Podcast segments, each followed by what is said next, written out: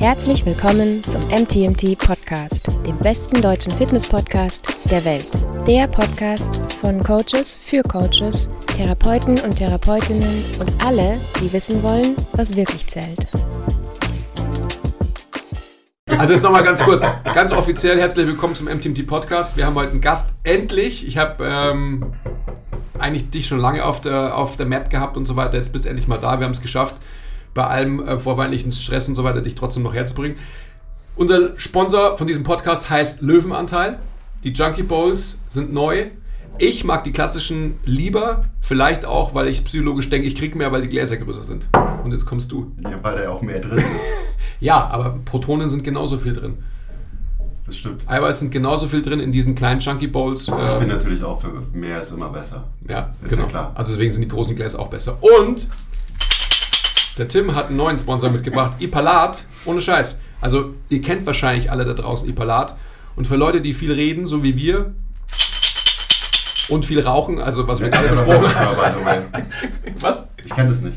Bitte, du kennst es schon. Nee. Beste Du bist doch ein Apothekerkind. Die es gibt. Ich habe immer äh, Islamos bekommen. Ja, das ist halt so. Was hast du bekommen? Islamos das war immer so mein Jam. Go for it. Aber es Also, sieht auf jeden best. Fall auch so, es sieht einfach oldschooliger aus. Glaube ich nicht meine Generation von Halspastillen. Es ist auf alle Fälle von der Verpackung schon mal nachhaltiger, obwohl es, ähm, keine Ahnung, wie viele Jahre alt ist, als hier Islamos, was du hast, was in Plastik verpackt war und so weiter. Das ist definitiv nachhaltiger. Aber, anyway, Ipalat ist ein geiler Scheiß. Ipalat, wenn ihr das hört, ähm, wir suchen nach neuen Sponsoren und das wäre auf alle Fälle eine gute Sache, finde ich. Auf Danke, Tim, äh, für den Tipp. Und jetzt, Drums, please. Tim Yilmaz, ähm, Ich dachte, man spricht das Yilmaz. Yilmaz. ja, ihr zwei halt. Yilmaz. Yilmaz, du Yilmaz. kannst, du kannst ja mal, ähm, also stell dich mal vor, ich, ich weiß, es ist immer doof, sich selber vorzustellen und so weiter, aber es gibt ja eigentlich schon, ah, sorry, man muss ja eigentlich sagen, Dr. Tim Yilmaz. Das habe ich total Oh. vergessen. Und auch das ist so, mm, muss, muss man auch nicht, aber muss man auch schon, wie ich finde, weil ich denke, dass der Doktor halt schon auch eine gewisse Richtung gibt, auch in der, ähm, in der Lebenslage und in dem, was du quasi beruflich jetzt machst und für dich wirklich auserkoren hast. Die Art und Weise, die, wie du dem Ganzen nachgehst. Sorry. Jetzt lass ihn doch mal reden. Ja, also hi Tim, schön, dass du da bist. Hi. Ich habe verstanden, was du sagen wolltest. Ich gehe schon immer sehr analytisch an alles ran, ja. Siehst du? Aber das ist ja komplett fachfremd. Ne? Das ist ja Geologie, Geowissenschaften, Ja. äh, wo ich promoviert, promoviert habe. Und ähm, hat im Grunde eben gar nichts mit Sport zu tun, außer dass man relativ viel Feldarbeit macht als Geologe und sich äh, relativ viel bewegt in der Tat.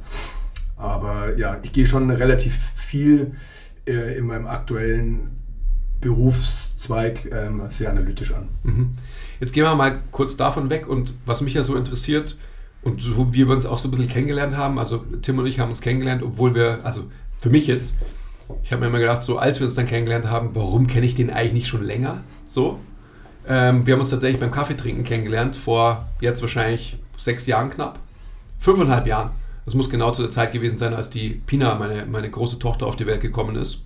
Damals im Milo, Shoutout Toni, Stimmt, Glänzestraße? Glänzestraße und da haben wir früher, ähm, also eben vor fünfeinhalb Jahren dann irgendwie in der Früh uns zusammengefunden und Kaffee getrunken. Da war immer so eine kleine Blase an Leuten und da haben wir uns halt so beschnuppert.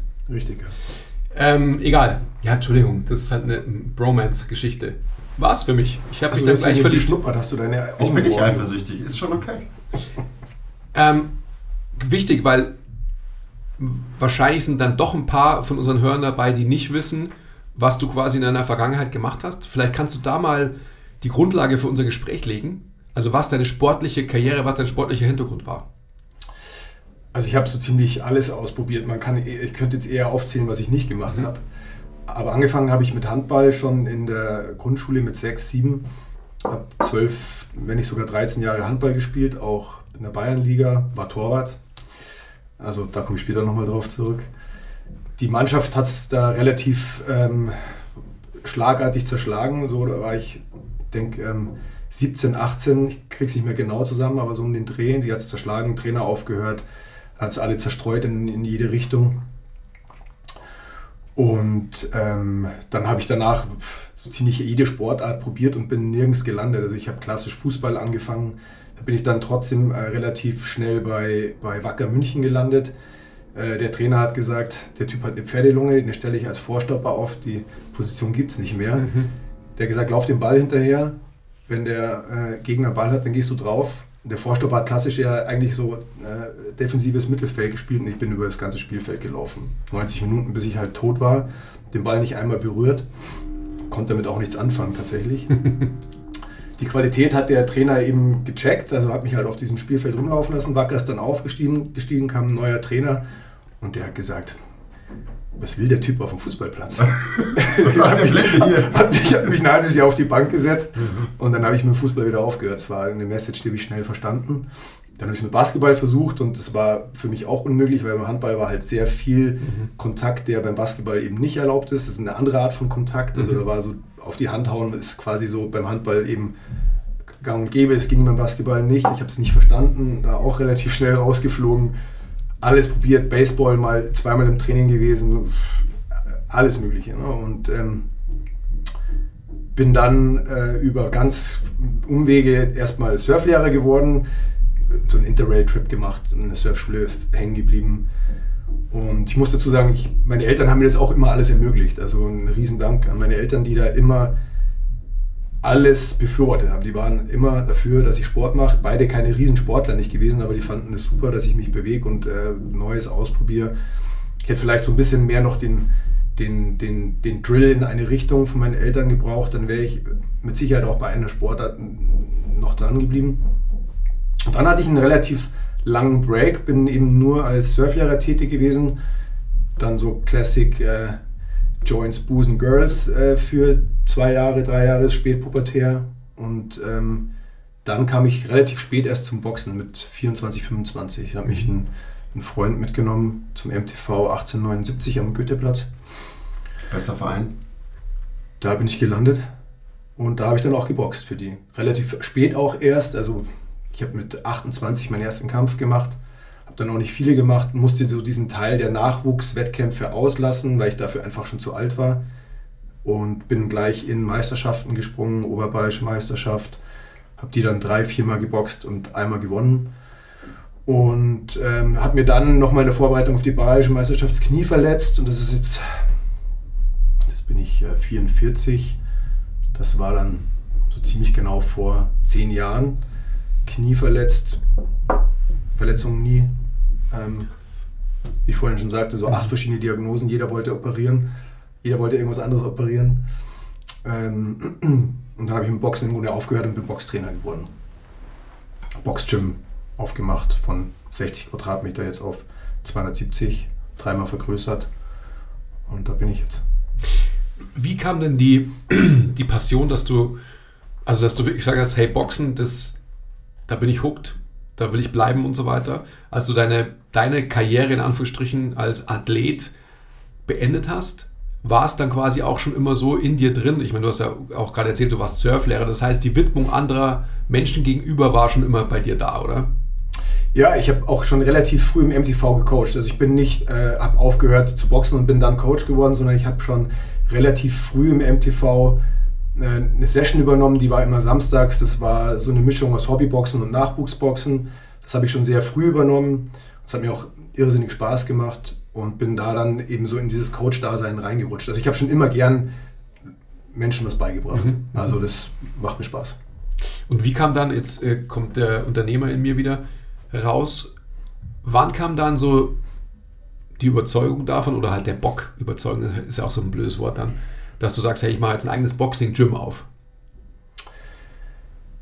Ich habe angefangen auf 50 Quadratmeter. Das war so ein winziges Kellerloch in, ähm, in, im Westend. Da habe ich nicht wirklich ein Gym aufgemacht, sondern ich habe mir so ein, so ein, Trockenlager angemietet. Äh, und da haben wir mit ein paar Freunden trainiert.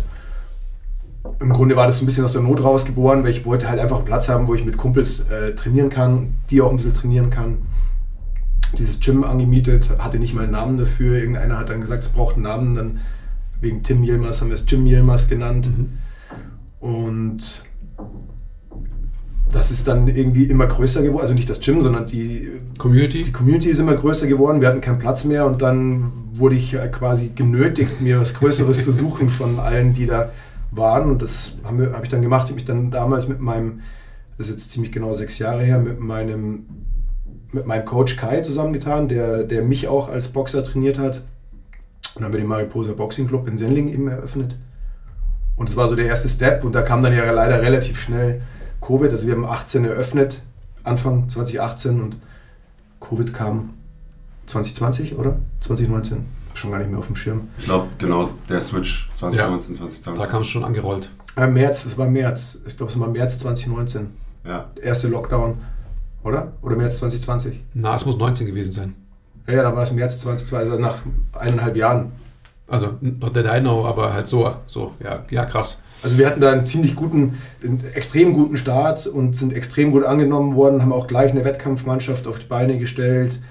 Und als gerade so richtig schön am Florieren war, hat es uns erwischt eben. Aber jetzt, wenn du jetzt gerade von Wettkampfmannschaft sprichst, wie kommt es denn, also ich verfolge das ja auch und so, wie kommt es denn, dass auch tatsächlich, und ich kenne mich jetzt nicht wirklich aus, also ich kenne halt Tank Davis, das ist mein Lieblingsboxer, Shoutout. ähm, wie kommt es denn, dass die ganzen Leute zu dir kommen? Also ist, du, du betreust ja schon internationale Box-Champions, sage ich jetzt einfach mal, also echte Boxer halt so. Nee, also nicht so Leute wie, wie ich jetzt ähm, bin. So, der, der nicht halt nur so Fitnessboxer. Nicht so, so Fitnessboxer, sondern halt echte Boxer-Boxer. So. Wie kommt das? Also bist du da noch so verwurzelt von früher und so weiter, dass du so viele Kontakte hast oder, oder wie entsteht sowas? Also Grundsätzlich ist unser, unsere Zielgruppe, oder Zielgruppe ist ein blödes Wort, unsere Community besteht in erster Linie aus, äh, ich würde sagen, 80% Hobbyboxer nach wie vor. Ich habe mich äh, auf die Wettkampftruppe äh, konzentriert und also das ist Mundpropaganda. Also spricht sich einfach rum, wie ob man eine gute Arbeit macht. Mhm. Und wenn man eine gute Arbeit macht, dann kommen auch äh, immer bessere Wettkämpfer. Und so ist es bei uns. Also wir haben halt einfach immer eine gute Arbeit die letzten Jahre gemacht.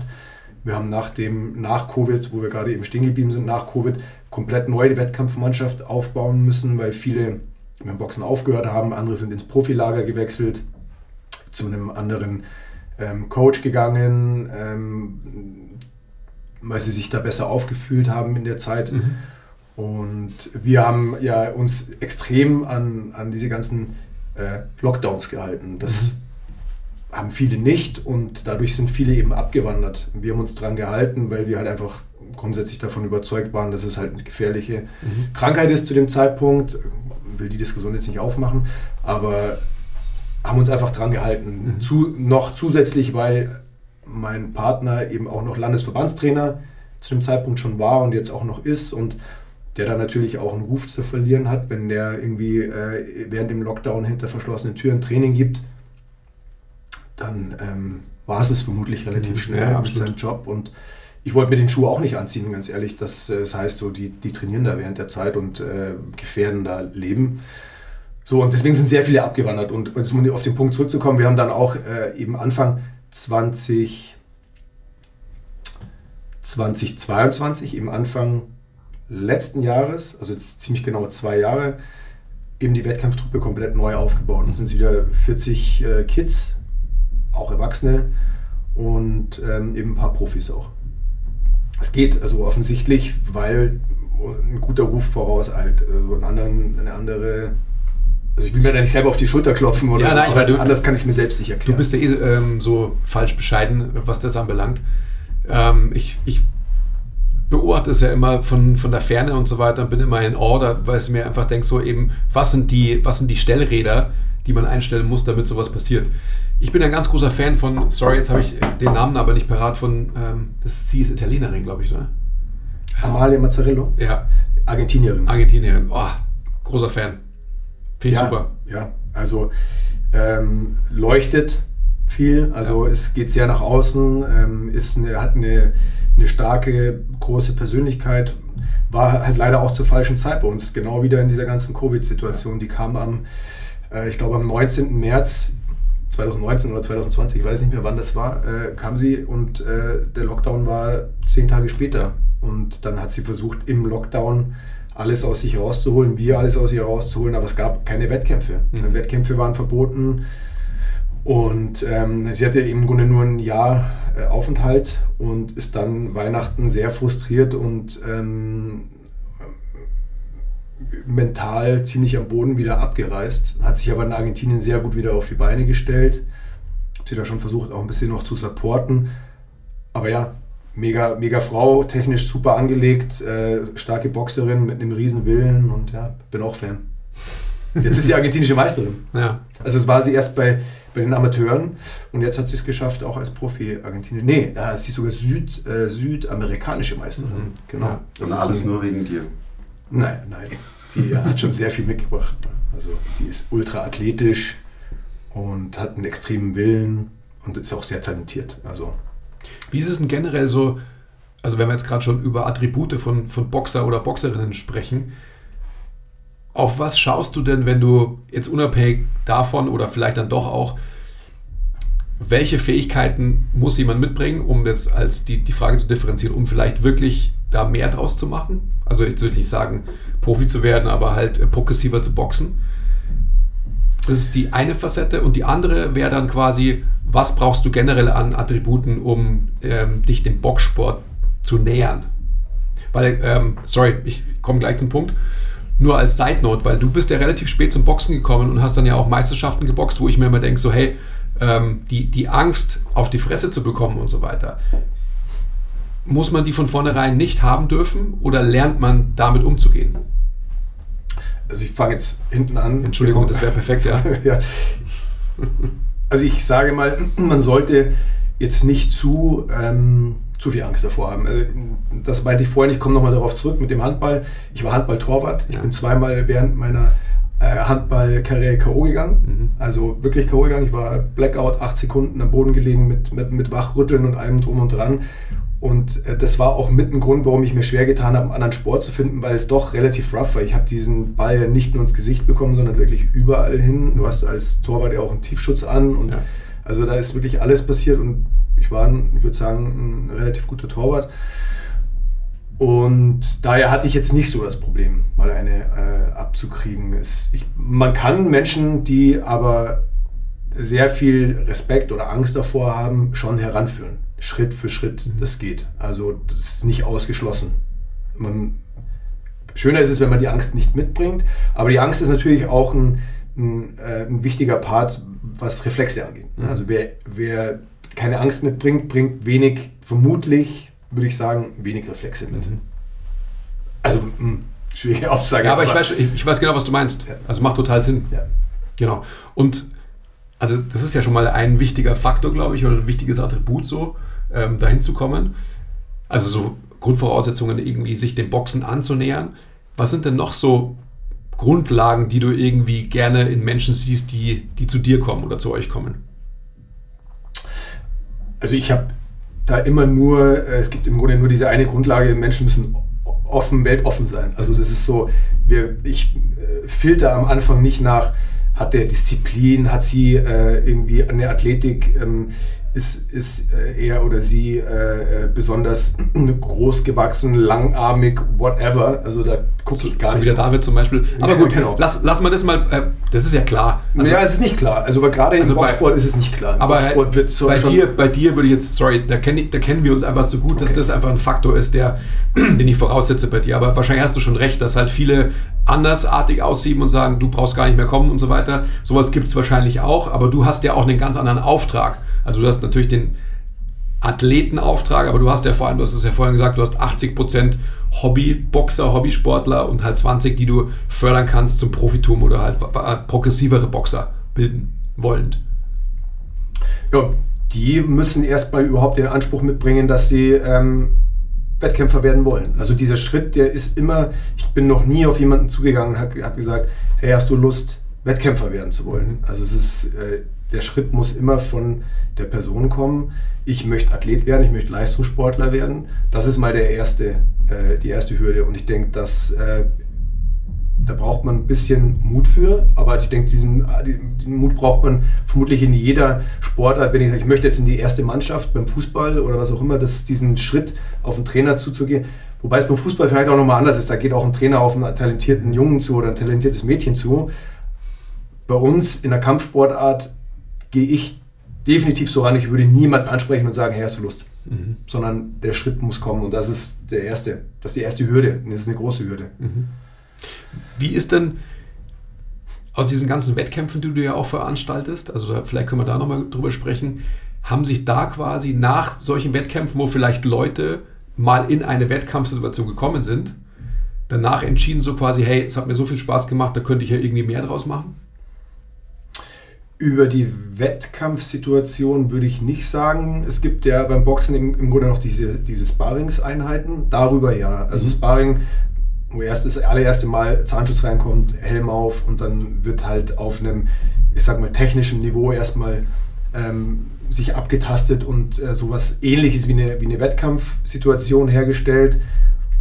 Daraus natürlich, das ist immer oder fast immer der erste Schritt, aber über eine Wettkampfsituation direkt kann ich nicht sagen, dass sich jetzt nochmal speziell irgendwas herauskristallisiert hat. Also wir haben natürlich Wettkämpfer bei uns, die ähm, mit Nullkämpfen angefangen haben und bei denen man erstmal dachte so, machen wir, weil du es willst, mhm. nicht weil ich jetzt denke, du bist besonders, besonders talentiert und dann hat sich aber schon auch ein Talent entwickelt oder man hat es überhaupt erst gesehen. Ja. Es gibt so diese ganz klassischen Sparringsweltmeister, das ist so ein stehender Begriff, die sind im Training, im Sparring, performen die und äh, im Wettkampf dann nicht.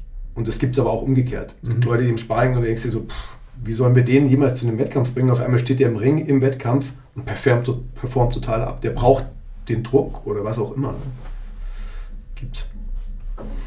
Wie bringt man denn jemanden, die oder wie sorgt man dafür, dass jemand die Angst verliert, einen auf die Schnauze zu bekommen? Weil ich habe da lustigerweise vor zwei Tagen erst mit einem Kunden drüber geredet, genau so über dieses Thema, der macht einen anderen Kampfsport, aber eben da ging es so darum, dass halt ganz, ganz viele Leute erstmal so viel Schiss haben, dass sie halt überhaupt nicht sinnvoll die Sportart machen können. Also würde mich mal interessieren, wie, wie führst du da jemanden ran? Gerade wenn jemand irgendwie Wettkämpfe machen soll oder will, dann ist es natürlich Schritt eins, dass du nicht zu viel Schiss hast. Denke ich mal. Ja, im Grunde geht es äh, sehr, also ist ein ganz großes und extrem bescheuertes Wort, ist Abhärtung. Darum, also es ist ich will es anders beschreiben. Also ich würde sagen, das ist der Oberbegriff. Aber es geht im Grunde darum, man fängt an mit bedingtem Sparring und technischem Sparring. Das heißt, da wird nicht mit voller Schlaghärte geschlagen. Da wird das Tempo rausgenommen. Es wird noch sehr technisch, also das, das Lehren der Sportart erstmal. Und da kassiert man schon die ersten Treffer. Die sind aber nicht besonders hart. Und diese Härte des Sparrings wird im Grunde über einen längeren Zeitraum angezogen. Und das ist dann am Ende die Abhärtung. Ne? Also so ganz klassisch mit dem Bambusstock erstmal auf Schienbein äh, ein paar Mal ganz leicht und dann der nächstgrößere Bambusstock und dann der nächstgrößere Bambusstock und, der Stock und irgendwann haust du halt eine Palme durch so diese Teilbox. Äh, irgendwann trittst du Eisenstangen wie Tony Ferguson. ja, ganz genau. Alle. Alle Eisenstangen, so wie Chuck Norris. Mhm, genau. Ja. ja, am Ende ist ja Anpassung, oder? Also Abhärtung. Ja, Anpassung ist das bessere Wort, danke. Ja. Genau. Abhärtung ist klingt so blöd, man muss den Menschen erst abhärten. So, das ist äh, in meiner Welt irgendwie so das falsche, falsche Begriff, aber Anpassung ist ein gutes Wort, ja. Sagst du es auch, weil im Kampfsport äh, noch viel so oldschool ge gedacht und gemacht wird? Ja, also ganz speziell im Boxen ist das eine oldschool-Welt zum Teil noch. Also da, viele tragen bei, dass es sich ändert. Also das Boxwerk hat, hat denke ich, ähnliche äh, Ansätze und sind ja sehr erfolgreich. Und dann gibt es noch andere Gyms deutschlandweit, die ähnliche Ansätze, äh, New School-Ansätze äh, verfolgen und das Ganze nicht so super Oldschool angehen. Genau, und diese Oldschool-Ansätze, die sind nicht schlecht alle, aber viele Ansätze davon sind meines Erachtens nicht richtig. Ja. Was macht denn so die, die neue Schule so aus? Das ist schon interessant, weil ich meine, wir erleben das im, im Krafttraining. Ich erlebe das auch irgendwie im Basketballtraining und so. Und irgendwie gefühlt sind wir schon in einer Phase gerade, wo, wo wir mehr verstehen, wie, keine Ahnung, kognitives oder Bewegungslernen, motorisches Lernen funktioniert, lauter solche Sachen. Und das fließt ja dann irgendwann so ein paar Jahre später auch in so Sportarten ein. Also würde mich mal interessieren, so was sind so die, was sind so die Veränderungen, die da stattfinden? Also wirklich im, im Training jetzt. Also angefangen bei dem, was ich gerade sagte, dass wir erstmal nicht Leute einfach in den Ring werfen und sagen, zieht einen Zahnschutz rein, einen Handschuh an und, und haut euch. So, das ist so eine Oldschool-Herangehensweise. Jetzt mal ganz. Ins kalte Wasser werfen. Genau. So. Ja. Aber bis hin zu ähm, vernünftigem Athletiktraining, ähm, wo ihr ja zu Hause seid, also und äh, wir auch viel von euch über den David natürlich auch gelernt haben. Also das ist, das ist schon, für, in euren Augen ist es wahrscheinlich nicht besonders New School, aber eben in der Boxwelt ist das schon New School. Vernünftiges Athletiktraining zu machen in, mit allen Facetten, ob das jetzt Maximalkraft, Schnellkraft, ob das äh, reaktive Sachen sind, ähm, bis hin zu. Ja, gerne. Schau dir die Palat. Best. Very best. ich auch. Und ja, also das hat viele Facetten. Das zum Beispiel mh, auch, ich würde sagen, wie man ähm, psychologisch mit Leuten auch arbeitet. Mhm. denke, früher, oder nicht nur früher, sondern auch in, äh, gibt sicher noch viele Gyms, die mh, psychologisch ganz anders arbeiten oder gar nicht arbeiten. Die äh, keine gute Nachbetreuung nach einem Wettkampf machen, keine gute Vorbetreuung machen, vielleicht zu versteift, zu aggressiv, zu. Jeder, das ist eine sehr individuelle, muss sich einfühlen können in den Sportler. Was braucht er gerade? Braucht er, muss der gerade extrem gepusht werden? Muss man den anbrüllen? Muss der eher in den Arm genommen werden? Ähm, genau, und ich glaube, dass die, alle, diese Facetten halt schon einfach bei vielen nicht da sind und die gehen mit der gleichen Walze über jeden Athleten drüber. Das geht halt nicht. Mhm.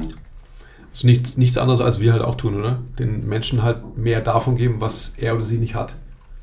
Genau. Und ich meine, es geht einfach auch damit einher, was halt da steht, echtes Interesse am Lösen äh, unserer Probleme zu haben. Also sprich, genau was du sagst, halt zu checken, wer ist der Mensch dahinter. So, Ja. genau. Extrem individuelle Ansätze. Mhm. Und gerade bei den Wettkämpfern, da ist es extrem wichtig. Also, ob das jetzt eine, eine Leistungsdiagnostik ist ähm, oder ein einfaches Gespräch, ein 5-Minuten-Gespräch.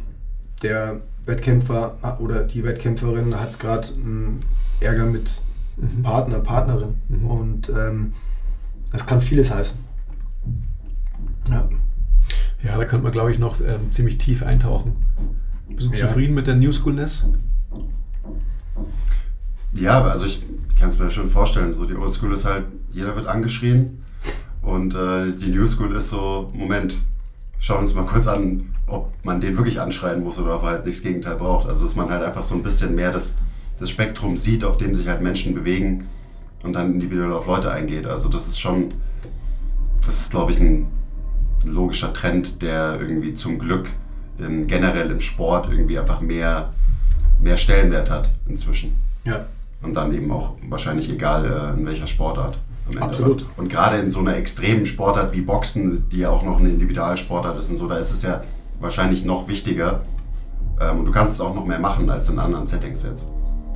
Ja, du musst ja auch noch, man darf nicht vergessen, auch noch eine Gewichtsklassensportart. Also damit muss man ja auch sensibel umgehen können. Mhm. Und äh, ganz klassisch hat früher der Coach gesagt, du gehst auf 71 Kilo, du nimmst jetzt 10 Kilo ab und äh, wenn du nicht willst, dann hau ab. Also, jetzt mal ganz übertrieben dargestellt, das kannst du heute nicht machen. Also nicht, weil unsere Gesellschaft anders funktioniert, oder ich kann es zumindest nicht machen, sagen wir es so, ähm, weil du kannst niemanden in, in eine Gewichtsklasse zwingen. Ähm, das ist absolut gesundheitsschädlich, wenn jemand das auch vor allem gar nicht will. Ähm, man muss aber dann auch in Kauf nehmen, dass er vielleicht in der Gewichtsklasse, in der er bleibt oder in der sie bleibt, halt auch nicht erfolgreich ist. Und entweder lernt der, die Athletin das dann selbst und merkt, okay, ich muss vielleicht wirklich versuchen oder man muss in Kauf nehmen, dass, sie, dass, dass er vielleicht auch aufhört. Aber Menschen zu zwingen, in Gewichtsklassen, Menschen zu, oder hoch zu gehen, es ist- es geht ja in beide Richtungen, ähm, das ist halt ganz klassisch passiert. Früher gab es auch eine, eine Zeit lang keine Rechtsausleger. Also, ich weiß nicht, ob ihr den Unterschied Linksausleger, Rechtsausleger kennt. Ne? Also linke Hand vorne, rechte Hand vorne. Das hat sehr, sehr viel damit zu tun, mit welcher Hand man schreibt. Also, jetzt mal ganz banal gesagt, genauso wie äh, Links, äh, Linkshänder in der Schule, die gab es nicht. Man wurde umerzogen auf einen Rechtshänder. Gab es das auch im Boxsport nicht. Und ähm, die wurden gezwungen, alle Linksausleger zu sein, eine Zeit lang. Es kam sehr viel aus der DDR, aber auch sehr viel eben diese ganze Oldschool-Way. Und ähm, heute kannst du es nicht mehr machen. Du kannst ja nicht sagen, hey, Moment mal, du stehst falsch rum da. Das gibt's nicht. Das, hat, das ist was, das ist, glaube ich, schon überall angekommen. Das kannst du nicht mehr als New School jetzt bezeichnen, sondern das ist, denke ich, äh, State of the Art. Mhm. Mhm. Und eigentlich halt auch so gesunder Menschenverstand, Das ist State of the Art. das ja, ja, ganz genau. Also ich, vermutlich gibt es noch diesen einen Coach, der Leute immer noch drehen will, aber keine Ahnung, wie erfolgreich der oder sie ist. Rechtshausliga. Also ich. Ich bin Linksausleger. Klassisch halt. Ja, habe ich rausgefunden während meiner.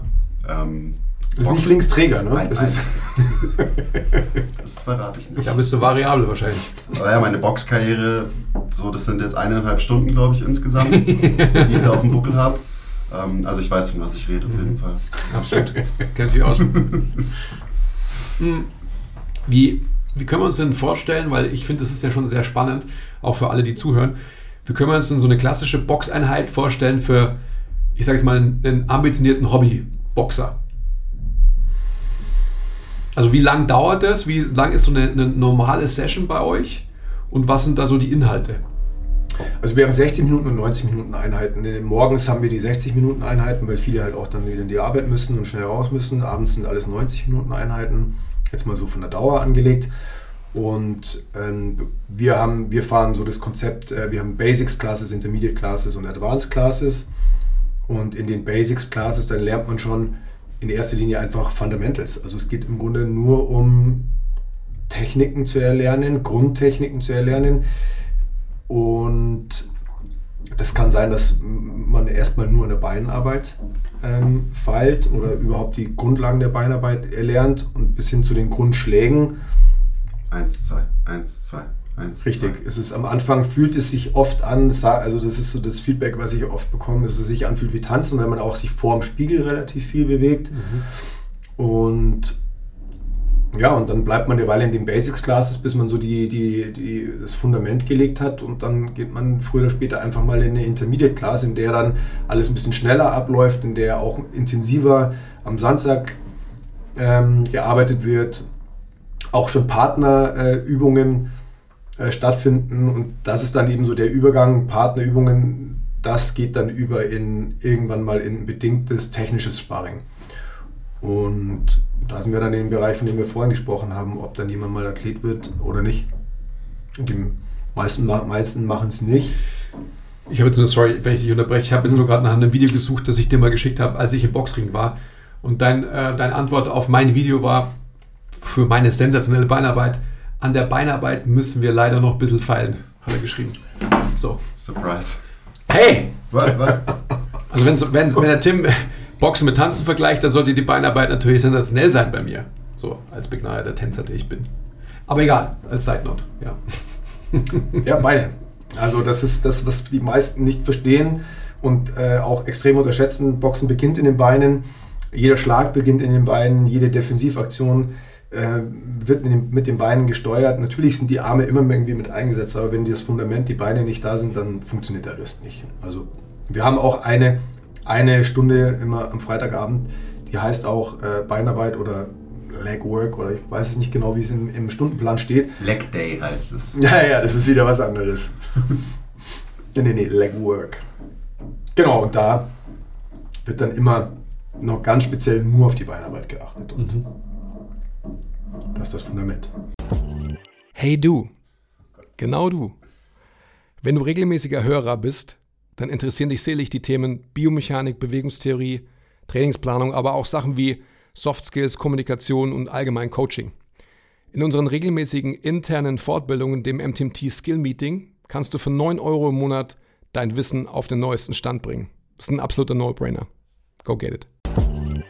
Was ist so ein sinnvoller Zeitrahmen? Also wenn jetzt jemand anfängt, wie lange würdest du sagen, sollte jemand die Basics quasi trainieren, bis der so das erste Mal Sparring machen kann und das Ganze halt nicht eine absolute Katastrophe ist? Das höre ich natürlich häufig, weil fast jeder, der anfängt, will irgendwie so heraus. Ja, ich will mich ja prügeln, genau. Mann, deswegen fange ich doch an. Also sag jetzt, wie lang? Das hängt von deinem Talent ab. Das hängt von leider wahnsinnig vielen Faktoren ab. Aber wir sagen immer so. Talent ist hoch. Talent ist hoch.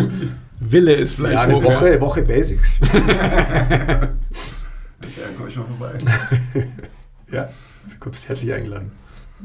Aber jetzt mal so ernst, also so eine grobe, grobe Timeline. Wann würdest du, weil ich meine, das ist ja schon ein Schritt, dass du halt zwei Menschen aufeinander loslässt, auch wenn sie ähm, natürlich irgendwie einen Kopfschuss haben und einen Mundschutz haben und so weiter.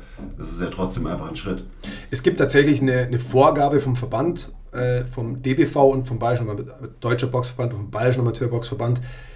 Ein, ein Athlet muss mindestens eine Grundausbildung von sechs Monaten durchlaufen, in besonderen talentierten Fällen drei Monate. So, das muss man tatsächlich unterschreiben als äh, Vorstand eines Vereins und als äh, Coach dass das auch der Fall ist, dass der, der oder die Athletin eben diese Grundausbildung durchlaufen ist. Das ist eine, eine sehr roughe äh, Angabe so. Ich würde sagen, bei uns, jetzt wenn man nochmal aufs Gym, auf, auf meinen Pro Boxing Club ähm, reduziert, dann ist es so, wir sagen, mach mal 10 bis 12 Basics Sessions, dann gehst du mal in die Intermediate Einheit, dann machst du auch nochmal 10 bis 12, vielleicht auch bis 15 Intermediate Sessions und dann kommst du mal irgendwann zum Anfängersparring. Das haben wir immer, wenn mal so eine, eine Stunde, ein Basics Sparring, da wird, werden die Grundlagen des Sparrings erstmal erlernt. Und äh, das, wenn das dann eben 20 bis 30 Stunden sind, du, ähm, sagen wir, zweimal die Woche kommst, dann hast du schon deine 10 mhm. bis 15 Wochen und bis du beim Sparring angekommen bist. Und dann musst du eigentlich noch lange, lange Sparring machen, bis du mal irgendwann deinen Wettkampf machst. Also das hört sich dann eigentlich, also wenn man so ähm, sechs Monate hört, denkt man sich eigentlich, wow, sau lange, aber runtergebrochen auf Trainingseinheiten ist es halt einfach nicht viel Zeit. Gell? Genau. Also bei mir ist es zum Beispiel so, ähm, wenn ich so die, die Ambitionen immer wieder im Kopf habe, ähm, mit dem David spreche ich da auch viel drüber, schau David, äh, dass ich zum Training komme, mir, mir wird es gar nicht ums, ums Kämpfen gehen. Also mir geht es einfach um die Bewegung an sich, die halt sehr, sehr rhythmisch ist ja, die halt einfach immer einen gewissen Flow hat, was mir halt total Spaß macht, wo ich halt einfach so viele Parallelen zu so vielen anderen Sachen sehe. Also zu Beinarbeit im Basketball, äh, im Badminton, whatsoever, gerade im Badminton auch. Ähm, ist denn wie. Klar, Badminton auch meine erste Assoziation natürlich. ja, du hast ja auch keine Ahnung von Sport. Also von, von, von Beinarbeit, obviously. Aber jetzt, ich weiß nicht, ob wir, ob wir da explizit schon drüber gesprochen haben, aber ist denn die, die Affinität von den Leuten, die zu dir kommen oder zu euch kommen, ist die groß, dass die halt wirklich kämpfen wollen? Ist es so, ich will mich messen, weil ich in meinem normalen Leben keine echte Challenge mehr habe, keine physische? Also du weißt, was ich meine? Ist es wirklich, ist es ein Faktor? Weil bei mir wird es zum Beispiel, wie gesagt, das ist für mich gar keine Ambition. Ich würde sagen, wenn nicht 100 Prozent, dann gehen wir irgendwie auf 95 Prozent. Ah. Mhm. Sagen, sie brauchen irgendeine Art von Challenge in ihrem Leben. Mhm. Sei es auch, ich meine, das ist jetzt sehr, sehr runtergebrochen, sei es eine Challenge, eine neue Sportart zu lernen. Mhm. Aber alle kommen und sagen, sie brauchen irgendwie Challenge. Es gibt Menschen mit Hintergründen, die das aus Angstgründen machen, Angstbewältigung. Da, die werden tatsächlich von, von, denen wird von Ärzten geraten, dass sie es vielleicht mal mit einer Kampfsportart versuchen sollen. Kampfsportart versuchen sollen. Und äh, dann gibt es die Nächsten, die sagen so, ich, ey, mir macht das Spaß, ich schaue Tank Davis und ich will auch Boxen lernen mhm. und will den Ring. Also, mhm. Das sind so die beiden Enden, würde ich sagen. Es gibt so, jeder sucht irgendwie eine Art von Challenge. Ja. Und wie muss ich mir das vorstellen, wenn, wenn du so eine Gruppe, also ich, ich zeige jetzt einfach mal was, dass ich was gesagt habe, du hast so eine Gruppe von sechs Leuten irgendwie zusammen so, die halt irgendwie ähm, miteinander klüngeln, weil sie halt immer zur gleichen Zeit trainieren und so weiter. Sparen die dann untereinander oder kommt dann, ich sag mal, ein Außenstehender, den man dann eher auf die Fresse haut, weil man den vielleicht nicht so mag? Also, du weißt, was ich meine? Ja. Oder, also, weil das stelle ich mir auch halt auch so schwer vor. Du bist irgendwie mit deinem Trainingsbuddy, mit dem du halt irgendwie Wochen, Monate, vielleicht Jahre lang trainierst. Also, wie sehr kannst du, das ist ja auch ein Skill wahrscheinlich, den man lernen muss, oder? Dass du halt auch mit Freunden sparst und den halt auch auf die Fresse haust. Absolut. Also, einer meiner. Mh, hm, äh, ich würde sagen, engeren Freunde, den, der, der Schorsch, der ist so aus dem, aus dem Boxclub entstanden, mit dem habe ich mich sehr viel, mit dem habe ich sehr viel gespart in der Zeit, in der ich mich vorbereitet habe. Ich sehe ihn leider nicht oft, aber wenn ich ihn sehe, freue ich mich extrem und ähm, das hat sich nur daraus entwickelt tatsächlich. Mhm. Also wir haben, ich weiß nicht, wie viele Runden im Ring miteinander verbracht und haben uns ge geklopft. Aber ja, also um auf die Frage zurückzukommen, es ist natürlich so, du musst lernen, damit umzugehen. Und das ist auch die Herangehensweise äh, bei uns. Wir gehen sehr über dieses bedingte technische Sparring ran. Und ähm, wie ich vorhin gesagt habe, da sind mal leichte Treffer dabei und es wird immer mehr. Und äh, man lernt aber auch so den Respekt voreinander. Und ähm, ist ein großes Wort immer Respekt, aber ist, da denke ich, ist es sehr angebracht, mhm, mhm. ähm, dass man den anderen na, auch aus, wieder aus dem Ring rauslässt, ohne dass er mit der Trage rausgetragen werden muss. Mhm. Und, äh, und das, das ist eine, eine ähm, so ein Tanz auf Messerschneide. Wir lassen aber auch, oder was heißt, wir lassen, es kommen auch häufig andere Vereine, andere Boxclubs zu uns, die ähm, einfach mal, man braucht auch die, das Messen mit anderen, um herauszufinden, wo stehe ich eigentlich wirklich, weil dadurch, dass man doch ständig immer nur mit Freunden spart, kann das schon an, dazu führen, dass es dass man nur 80 Prozent oder 70 Prozent geht. Und das ist, wollen wir meistens ja auch. Also wir wollen selten Freunde voll aufeinander losjagen mhm. und äh, wollen wir grundsätzlich ja eh äh, selten.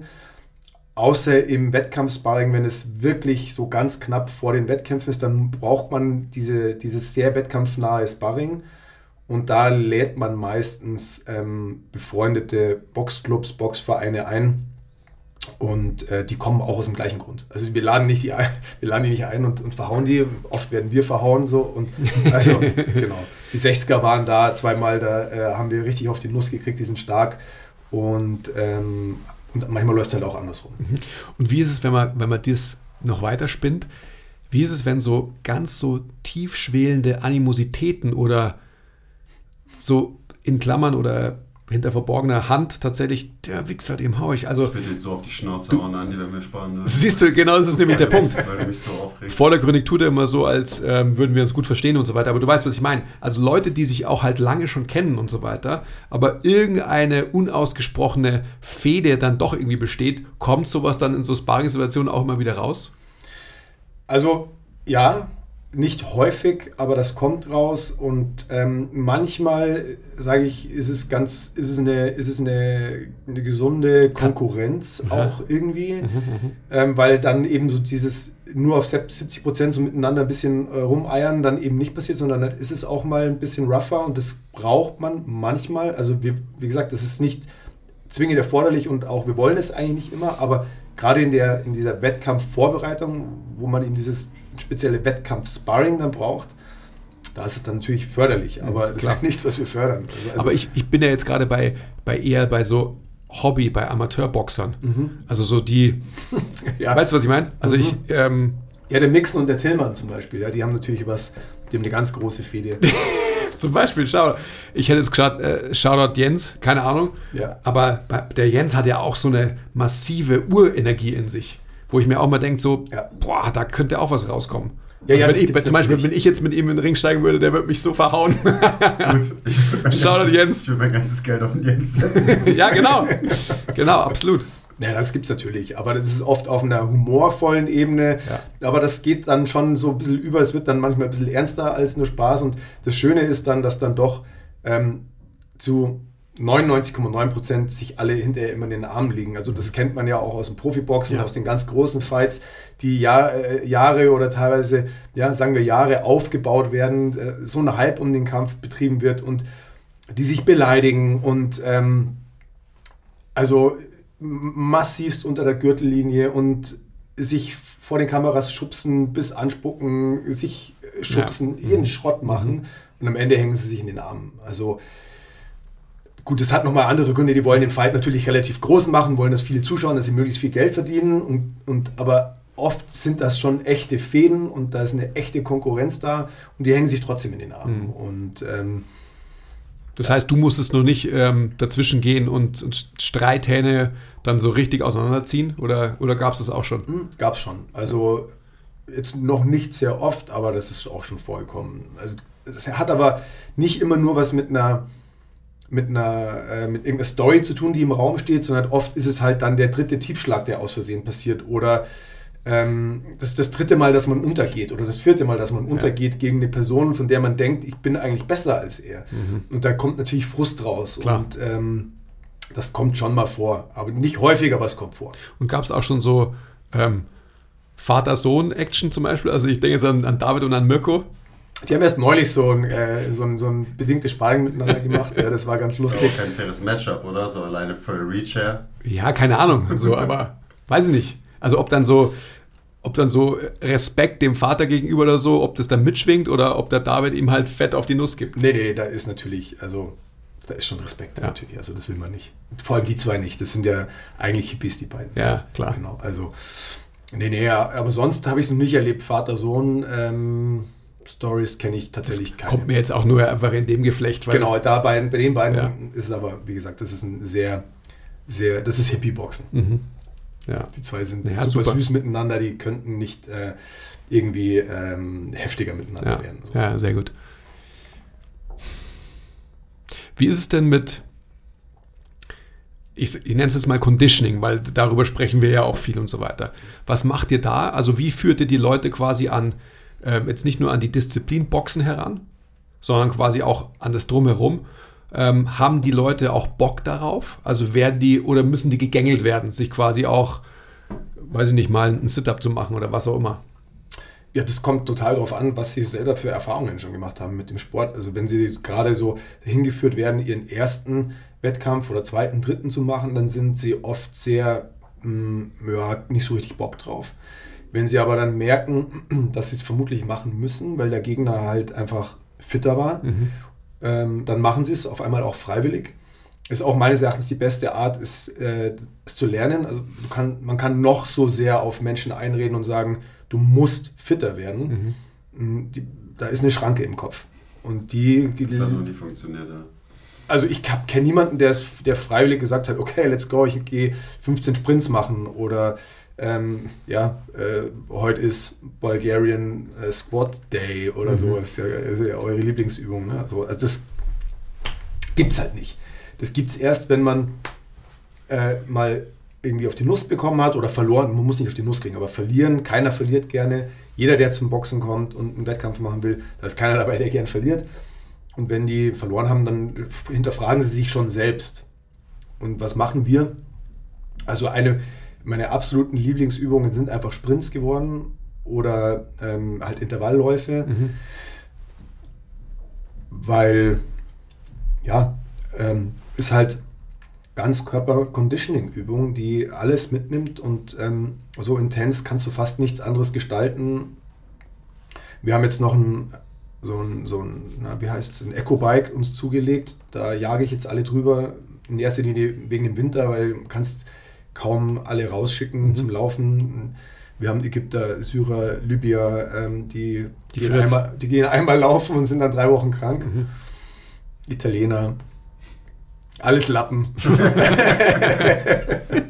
Nein, also genau, dann haben wir uns so ein Eco-Bike zugelegt und da jage ich sie jetzt drüber und das ist für die eine komplett neue Erfahrung, weil das Eco-Bike, das wisst ihr selbst, das ist halt, also man kann nicht mal bei Sprints jemanden so abschießen wie auf ja, dem Eco-Bike. Ja, und ähm, da machen wir jetzt immer eine extensive, eine intensive Einheit pro Woche, jeder. Und ähm, das liebe ich. Ja. Und es gibt ja nicht nur Boxen bei euch, oder? Also ihr macht ja auch hm? auch Training einfach, also eben Krafttraining oder äh, Strength and Conditioning Training. Genau, also wir haben äh, im Grunde 40 Prozent oder 35 Prozent der Einheiten sind äh, bei uns nennt sich äh, Functional Athletic. Ja. Weil so, wir wollten so ein bisschen weg von diesem Functional Fitness Begriff, wollten halt mehr diesen Athletik Begriff mit reinnehmen, deswegen haben wir es eben Functional Athletic genannt und machen da ähm, viel Krafttraining und ähm, Kraftausdauer für viel für die Wettkämpfer aber auch für alle Hobbyathleten. So, das, wir haben auch Leute bei uns, die jetzt nur deswegen kommen. Mhm. Das wollte ich gerade fragen. Boxen, ja. ja. genau.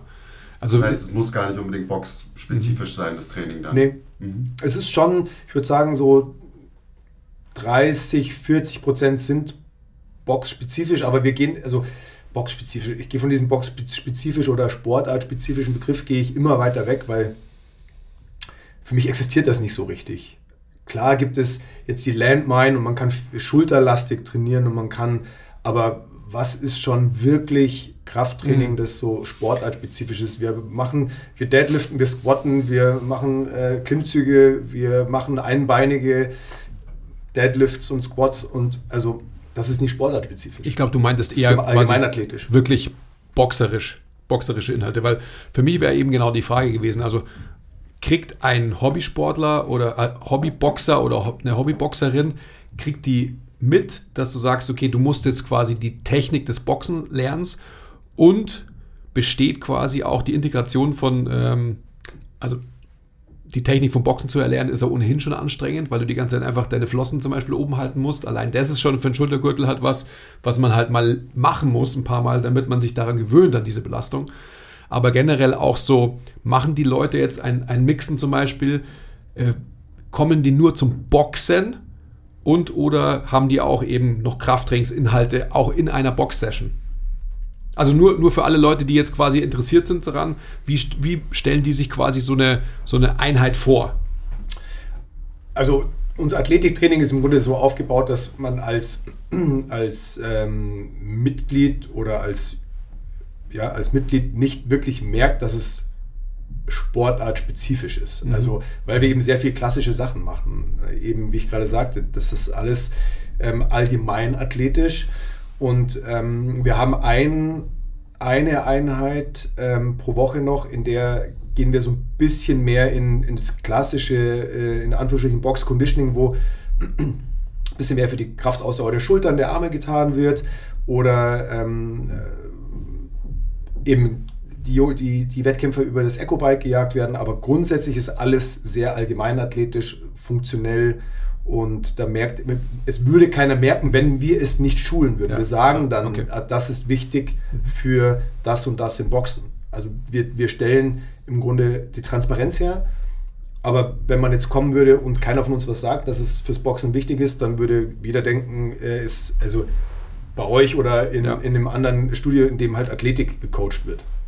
Die trainieren halt so. Die trainieren halt, ja. Hast du, warst du da schon, hattest du mal eine andere Einstellung zu diesem eben boxspezifisch trainieren, weil du gemeint hast, du hast dich davon ein bisschen wegentwickelt. Also wie, wie war da so die, die Reise? Wie sah zum Beispiel das Training aus, als du es vielleicht noch, noch anders angegangen bist? Noch dachtest, dass man wirklich spezifisch trainieren kann, sage ich jetzt mal? Ja, das hat sich schon entfernt. Also man hat ganz klassisch ähm, Gewichte in die Hand genommen, ist mit Gewichten den Sandsack und hat äh, Intervalle mit Gewichten am Sandsack geschlagen. Man hat ähm, äh, so, sogenannte Russian Hops gemacht. Da hat man so ein Gewicht und, und, und bounced immer so auf, auf, auf den Waden und, und wirft das Gewicht so raus die ganze mhm. Zeit. Und also es war ja schon alles sehr, ich nenne es mal in Anführungsstrichen, Anführungsstrichen sportartspezifisch. Wir haben die Sachen nicht rausgenommen oder so. Wir machen das immer noch. Aber ganz klassisch war noch vor, ich würde sagen, 15 Jahren in meinem Kopf äh, so ein ganz klassisches Zirkeltraining immer viele Wiederholungen, relativ viel äh, wenig Gewicht, ständig knallen, knallen, knallen, immer Intervalle fahren ähm, und, und wenig an, an einer allgemeinen Athletik hinsichtlich Kraft, mhm. also Maximalkraft, Schnellkraft, also die Sachen alle nicht mit reingenommen. Klar wurde ein Medizinball gegen die Wand geworfen und das wird wahrscheinlich schon seit 300 Jahren gemacht oder solange es Medizinbälle gibt. Das ist sehr sportartspezifisch. Das machen wir auch immer noch. Aber früher war es eben so, du hast halt nur Medizinball gegen die Wand geworfen, du hast nur mit den Gewichten gegen den Sandsack gehauen, du hast nur ähm, äh, Liegestütz gemacht, bis du äh, halt keine Liegestütz mehr machen konntest. Und davon sind wir schon stark weg und sind halt sehr viel in sehr viel zu den Beinen gegangen. Wir machen sehr, sehr viel für die Beine, für den Rumpf, ähm, viel Rotationsübungen die, denke ich, extrem wichtig sind fürs Boxen. Und Rotationsübungen waren zum Beispiel, ich kann mich nicht erinnern, dass das vor 15 Jahren viel gemacht wurde. Also mhm. da ist man maximal halt mal einen Medizinball gegen die Wand geworfen. Da war ein bisschen da Rotationsenergie. dran schuld, so ein bisschen, ja. Bitte? Da ist auch das Krafttraining oder die, die, Disziplin so ein bisschen dran schuld. Also das Rotation war ja zwischenzeitlich, ähm, durfte man ja. nicht machen, weil es schlecht für die Wirbelsäule ja, genau. war und so Zeugs. ja, das ich heißt auch so die, sorry, die, die Belastungszeiten waren immer so auf Boxen ausgerichtet. Genau. Also immer so Zirkel quasi, du, du armst mit allem, was du machst, immer Richtig. die Sportart nach, genau. so ungefähr. Genau. Davon ähm, Absolut. Und jetzt ja, so dieses gut. ganz klassische Athletiktraining, wo du halt einfach fünf Wiederholungen machst, drei Sätze dazwischen mal eine lange Pause machen darfst, um halt irgendwie Maximalkraft auf, aufzubauen oder was auch immer. Das, das wurde wenig gemacht. Ich habe es gar nicht gemacht in meiner Zeit und ich würde das tatsächlich ändern wollen, wenn ich das Rad zurückdrehen kann. Ich habe äh, ich ein bisschen Bankdrücken gemacht, bis sich meine Bizepssehne entzündet hat und dann habe ich mit dem Bankdrücken wieder aufgehört. So. Also das war, äh, mehr habe ich nicht gemacht. Ja. Und sonst halt über die, über die Schulbank oder na, wie heißt die, äh, die diese, diese ja, ja. Fitnessstudio-Bänke, diese Holzbänke. Die, ja, die, Turn, die, ähm, Turmbänke. Turnbänke halt. Hundertmal über die Turmbank links, rechts, links, rechts, links, rechts gesprungen und also, ja. genau. Den totalen Verschleiß halt hergezeugt, erzeugt das, was man eh die ganze Zeit macht, totaler Verschleiß, weil man eh auf den Sandsack einprügelt und, und, und Sparring macht.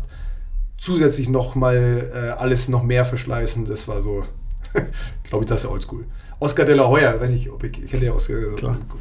die Legende, der hat ja äh, das auch propagiert. Viele aus der, aus der Zeit haben propagiert, dass nicht Kraft, Krafttraining, Weights machen dich langsam. Der Weight Room macht dich langsam. Gut, aber ich meine, das ist natürlich, also jetzt äh, können wir nicht so ein äh, wichtiges und geiles Thema jetzt noch eröffnen und so, aber ähm, das ist ja auch nicht falsch, diese Aussage, so wie eben damals Krafttraining gemacht wurde. Das hat dich vielleicht vermeintlich auch langsam mehr gemacht. Jetzt mit allem Wissen, was man hat und so weiter und wie viel besser man Krafttraining machen kann, wenn man einfach halt versteht, ähm, wie man es eben anders machen, machen kann, ist es ja genauso, wie du es gerade beschrieben hast. Also ich kann mich noch erinnern, als kurze Side Note, ich habe das muss wahrscheinlich 20 Jahre her sein oder so, da war ich in Berlin eingeladen von so einer Produktionsfirma und da sollte ich Arthur Abraham, ähm, als der seine Heydays hatte, oder so heißt er doch. Arthur Abraham, ja. Genau. Und ähm, mit dem ich sollte quasi ein Trainingsprogramm für Arthur Abraham erstellen, so also als Sportwissenschaftler, um quasi halt so eine ähm, wir wollten so eine DVD-Kollektion machen mit dem Training von Arthur Abraham nach sportwissenschaftlichen ähm, Aspekten und so weiter. Und ich habe mir damals angemaßt, also ich habe dann, ich war in Berlin, habe die ganze Woche mit ihm irgendwie verbracht, habe mir seine Trainings angeschaut und so weiter und habe dann gesagt, so, okay, wie du trainierst, ist total falsch. So, also so in der Hybris, die ich hatte und wollte ihm mit dem Wissen, was ich damals hatte, genau das mitgeben, was der Oscar de la Hoya sagt, so wäre schlecht gewesen. Also ihr wisst nur, was ich sagen will. Absolut. Also mein Wissensstand damals hat natürlich gesagt, so, okay, du darfst auf gar, also ich habe nicht gesagt, du darfst nicht rotieren.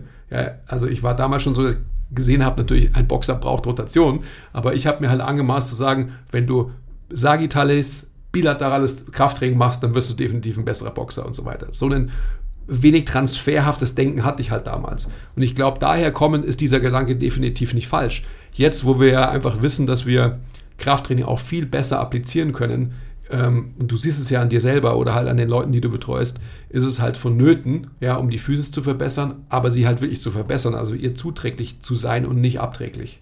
Also nicht irgendwas zu verhindern. Gebe ich dir total recht. Also Oscar de la Hoya hat bestimmt zu seiner Zeit recht gehabt. Es wurde nur zu lange eben propagiert und äh, in die, in die, in die Jetztzeit mitgezogen. Mhm. Also man hat vor zehn Jahren haben Leute noch gesagt, Oscar de la Hoya sagt doch, Weight Room macht äh, langsam so. Ja. Und das war eigentlich schon eine Zeit, in der es nicht mehr, schon lange nicht mehr so sein sollte, aber viele das halt einfach noch geglaubt haben, weil es halt ein extrem Oldschool-Ansatz in dieser Sportart, der hat sich halt extrem lange gehalten ja. oder hält sich eben nach wie vor noch. Ja. Und ich sehe es auch gar nicht, nach wie vor auch gar nicht so als, als komplett verkehrt an. Also äh, Leute, Athleten komplett ohne Athletiktraining ähm, fitter zu kriegen, leistungsorientierter zu trainieren und so weiter, das kann immer noch funktionieren. Mhm. Also man kann extrem viel Conditioning einfach am Sandsack machen, man kann extrem viel Conditioning mit Sprints machen. Bin ich der Meinung, dass jeder squatten und deadliften muss und und und und. Da bin ich einfach nicht der Meinung. Aber äh, ich glaube trotzdem, dass es eine, eine, eine, eine Art von äh, Trainingsprogramm gibt, äh, mit der man so ziemlich an an jeden oder an einen Großteil herantreten kann und den mit Sicherheit verbessert. Mhm. Wenn aber jetzt ein, klassischer Oldschool-Boxer, wir haben einen bei uns im Gym, er ist 18 Jahre alt, der kommt aus der Ukraine, der ist extrem stark, der hat gerade erst einen Vize-Deutschen Meister geschlagen. Ähm, der, der hat äh, nach der dritten Krafteinheit gesagt, er hat das alles noch nie gemacht mhm. und der ist extrem gut. Und äh, der, dem sein Training bestand in erster Linie aus Sparring, Sandsack Schattenboxen und ja, mal laufen. Aber laufen im Sinne so von, ich gehe mal ein bisschen laufen. Mal 20 Minuten, 30 Minuten, was ja nicht verkehrt ist. Dass das, man das an dem Recovery Day macht, so, das hat er auch noch nie gehört. Der ist halt einfach irgendwann so spontan mal laufen gegangen, weil der Coach gesagt hat, geh mal laufen. Und bei dem funktioniert das ja. Mhm. Der ist natürlich extrem talentiert. Der muss meines Erachtens jetzt nicht unbedingt in den Weight Room und ähm, Vielleicht muss er das irgendwann mal, genau. weil ihn andere abhängen, die, ja. extrem, die ähnlich talentiert sind. Vielleicht macht es auch keinen Sinn, ihn erst da in dieses Loch fallen zu lassen. Aber es ist halt wieder so individuell, man weiß nicht, was man richtig ja. und falsch macht. Aber ich meine, der ist halt im Skill-Boxen gut. Genau. Und ich meine, das darf man halt nicht vergessen. Und ich meine, jetzt haben wir ja doch schon angefangen. So dieses klassische Krafttraining, das dich einfach halt ähm, bilateral belastet in der sagittalen Ebene, das verhindert halt genau das, was ein Boxer können muss. Also das muss man einfach auch sehen. Deswegen, ich meine, diese Ausschnitte, die man in Trainingsvideos sieht und so weiter, das darf man ja auch nicht bewerten. Also wenn ich mir einen LeBron anschaue, dieses typische Kniebeugen-Video, wo halt irgendwelche ähm, Internet-Troll, äh, Strength and Conditioning Specialists irgendwie sagen so, boah, wenn der noch richtig Kniebeugen könnte, dann und so weiter. Oder wenn ich mir zum Beispiel auch anschaue. Ich habe nur an Rocky-Trainingsmontagen gedacht jetzt eigentlich. Ja, genau. Aber Rocky, bei dem ist es ja wieder anders. Also da war das Krafttraining ja sogar noch besser. So. Der hat sich bewegt, der hat sich ähm, mit komischen awkward ähm, Bewegungen irgendwie der hochtrainiert. Lunges, der hat der rotierende Lunges Genau. mit einem Baum äh, Siehst du, gemacht. Ne? aber Also, weißt du, wenn ich zum Beispiel, wenn ich mir auch anschaue, zum Beispiel wie, wie der kleine Tank Davis in so einer Hexbar drin steht, die, ähm, da wo die Griffe für ihn viel zu breit sind, weil er halt irgendwie 1,60 Meter groß ist oder so, keine Ahnung, also halt klein, glaube ich, oder? Ja, ja. Und der halt so einen komischen Stand bilateral dieses Gewicht hier ho- hochheben muss und das auch noch irgendwie mit 50 Kilo macht, dann sage ich, that's a waste of time. Also so, das ist wahrscheinlich dann nur für die Kamera gemacht, dass man halt irgendwie so eine, so eine Handel bewegt oder so. Aber du weißt, was ich meine.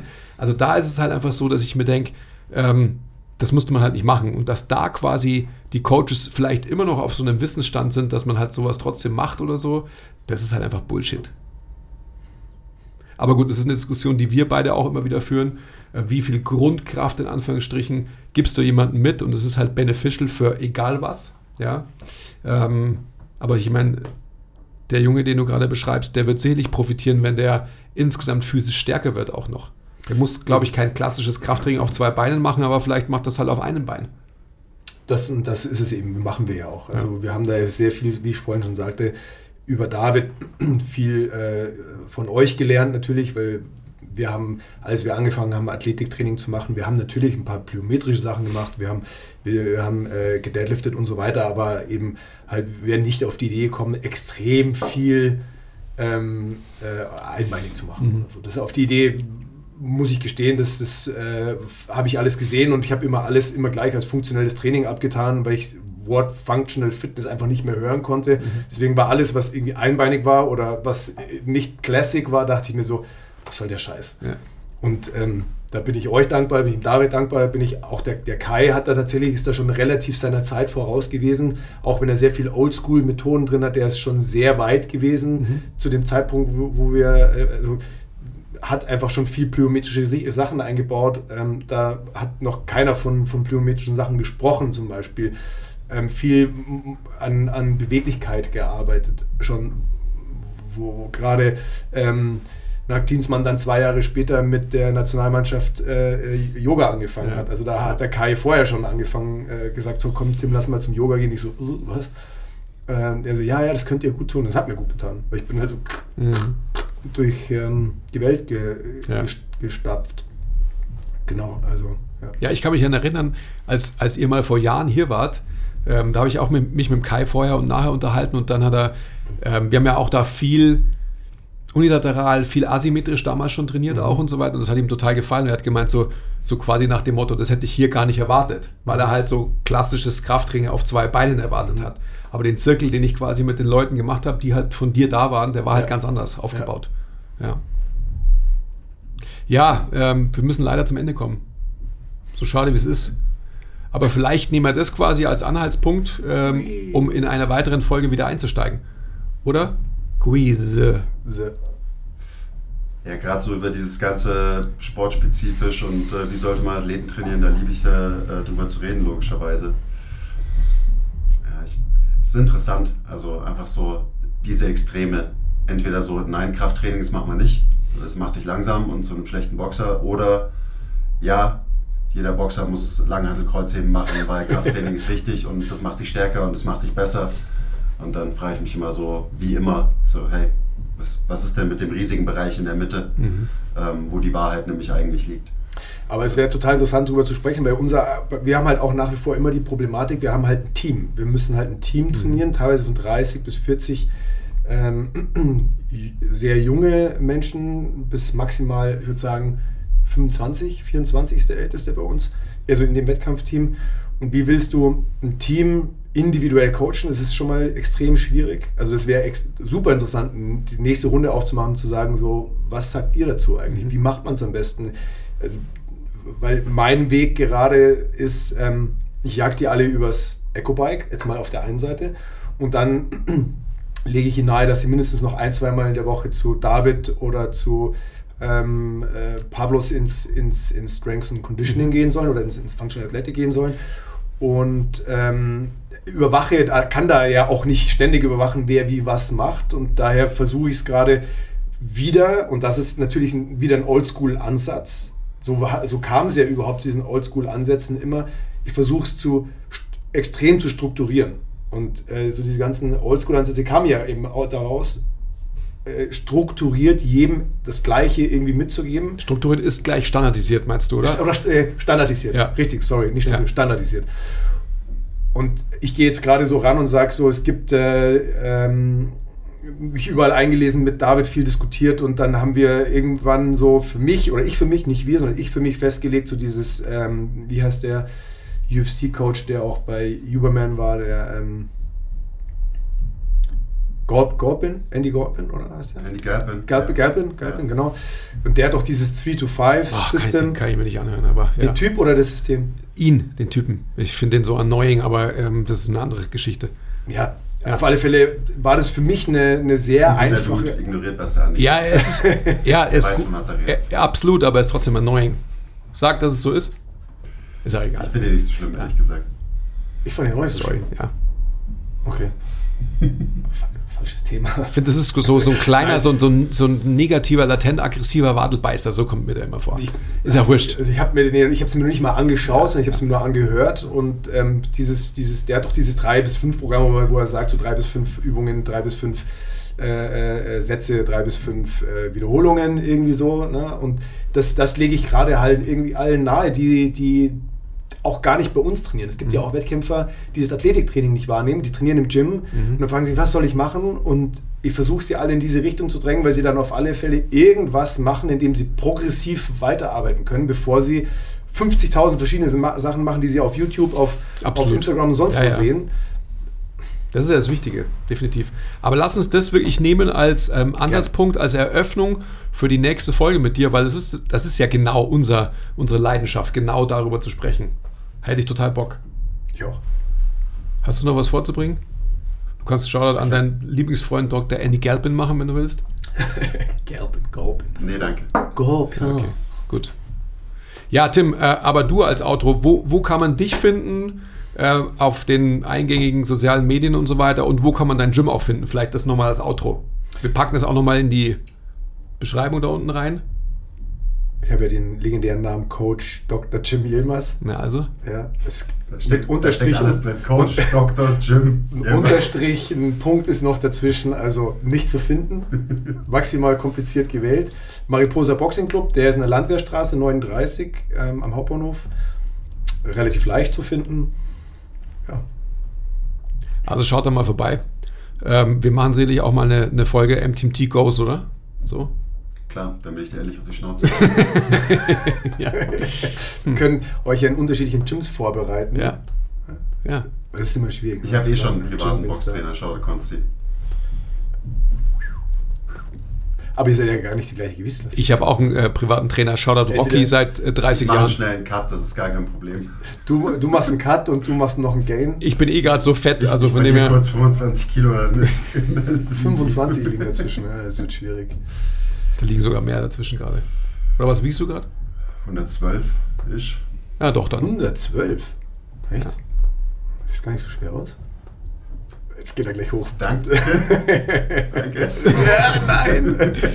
Früher nicht, aber jetzt bist du ja auch schon älter geworden. pumpen. Jetzt hat gesagt, ich sehe nicht so schwer aus.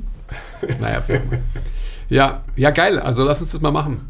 Ja, Und gerne. wir, wir schauen uns dann gleich danach, ähm, wann wir vielleicht irgendwie alsbald wieder zusammenkommen können. Gerne. Vielen Dank, dass du da warst, Tim. Danke euch. Danke, Herr Doktor. Quiz. Bis bald. Ciao.